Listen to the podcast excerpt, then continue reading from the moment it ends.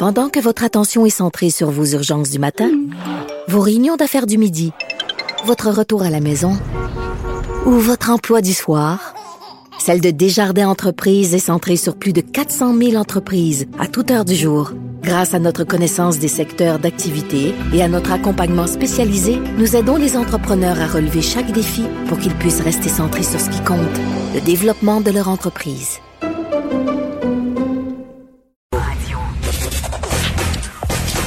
Gilles Proulx. Le où, quand, comment, qui, pourquoi ne s'applique pas? Sa ricanade. Parle, parle, parle, genre, genre, genre. Gilles Proulx. C'est ça qu'il manque tellement en matière de journalisme et d'information. Voici le commentaire de Gilles Proulx. Gilles, notre collègue Antoine Robitaille, aujourd'hui dans le Journal de Montréal, dit qu'il faut euh, renommer l'aéroport Pierre-Éliott Trudeau. Vous, vous dites non? Ben, c'est-à-dire que je dis pas non, mais je sais que c'est un défi impossible. L'aéroport de Dorval devrait-il se défaire de ce nom qui est quasiment honteux de Pierre-Éliott Trudeau? Euh, c'est une maudite belle question. Il se demande, Antoine Robitaille, oui, il a raison. Mais moi, je lui dis tout de suite que c'est une perte de temps parce que nous sommes atteints de la pire des maladies qui existent sur Terre, qui s'appelle l'indifférence. Alors, la preuve, c'est que Trudeau nous a envoyé sa gueule de force contre le désir du gouvernement du Québec à l'époque de l'Union nationale, c'est-à-dire qu'on voulait qu'on construise l'aéroport près de Saint-Hyacinthe. Non, non, non, j'allais l'avoir à Mirabel. Il y avait un but politique là-dedans de faire une autoroute et une intensité de rapport entre Ottawa et Mirabel. Alors, on s'aperçoit que cet éléphant blanc qui a coûté une fortune ne fonctionne pas, n'est pas aimé par les pilotes d'Air Canada. Alors, on transfère ça. Alors, on ferme Dorval et euh, lui, il avait fermé Dorval. Trudeau, il voyait la fermeture de Dorval parce que ça n'avait pas de bon sens d'avoir un aéroport dans un milieu urbain. Montréal, bon, cet aéroport-là été conçu durant la guerre et euh, à ce moment-là, Dorval, c'était des champs de vaches. Et puis, euh, avec Hong Kong, on était un des rares aéroports dans un centre-ville. Bon, on va le fermer de toute manière pour finalement fermer Mirabel et ressusciter Dorval au nom de Trudeau. Moi, je pense que l'indifférence on a toujours raison, mon cher Richard. Hélas. Mais c'est drôle parce que Justin Trudeau, là, quand il y a des gens qui ont déboulonné la statue de John A. MacDonald, il a dit, ben, peut-être qu'ils ont raison. Il faudrait peut-être revoir euh, les différents euh, statuts de premier ministre et voir leur bilan et voir s'ils méritent effectivement d'avoir un statut. Même mon père, il a dit, même mon père, il faudrait faire l'opération et voir s'il mérite d'avoir son nom sur l'aéroport, sur une statue. Ben, il a ouvert la porte à ça, là, un peu, Justin. C'est intéressant, c'est en plein le temps de voir. Mais qui va oser? Est-ce que le Bloc va oser soulever cette question-là? On va te le rabrouer très rapidement. Quand tu vois ce matin, fort d'un sondage, Trudeau va dire, oui, les gens veulent pas d'élection. Encore, le gouvernement minoritaire reste en place. On veut que vous discutiez de la pilule, puis du, vaccin, puis des, des maudites niaiseries qui ne finissent pas dans le bout du tunnel n'apparaît pas. Fait que, l'indifférence est le pire ennemi de, ceux qui veulent apparemment évoluer, en tout cas. Gilles, dans la presse ce matin, euh, Yves Boisvert dit c'est pas si grave que ça que Pierre-Éliott Trudeau a envisagé l'idée de mettre des milliers de familles en chômage pour gagner sa guerre contre le PQ. Lui, ça le dérange pas plus que ça. Il voit pas pourquoi les gens en font toute une histoire qu'il y a son statut, M. Boisvert, c'est très bien de grand, grand prêtre de la justice, parce qu'il écrit beaucoup sur la justice, et puis son statut spécial qui fait de lui un nombriliste, ça va bien avec son, son beau salaire, sa pension garantie par, euh, Paul Desmarais, notamment, qui a aidé son journal. Alors, il se fout éperdument. Il se souvient pas que Trudeau a manipulé à combien d'autres reprises Just Watch Me, et puis un, non au référendum voudrait dire un oui au changement, puis le rapatriement, ça va, ça va vous rendre plus fier que jamais. Euh, il se souvient pas de ça. Là, sa mémoire historique pas plus importante que ça. Ouais, c'est bizarre parce il fait partie donc de cette nation indifférente. C'est bizarre parce qu'il dit oui, mais il n'est pas passé à l'action. OK, je comprends qu'il n'est pas passé à l'action, mais ne serait-ce qu'envisager cette idée-là, c'est quand même assez hallucinant. Ben, c'est très grave, c'est machiavélique et cynique.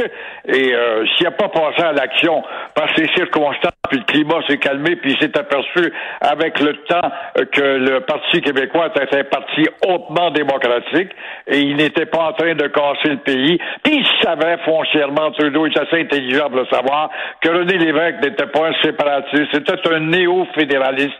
Il s'inspirait des pays nordiques pour qu'ils se séparent et puis se sont réassociés par la suite. C'était un gars en avant de son temps, tout simplement. Vous dites que René Lévesque n'était pas séparatiste?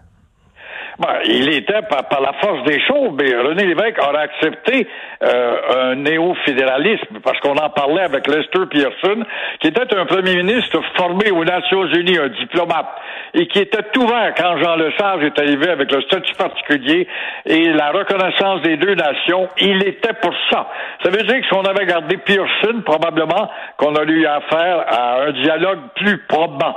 Alors, dans ce contexte-là, René Lévesque est avec l'équipe du Tonnerre, euh, ne rejetait pas le fédéralisme.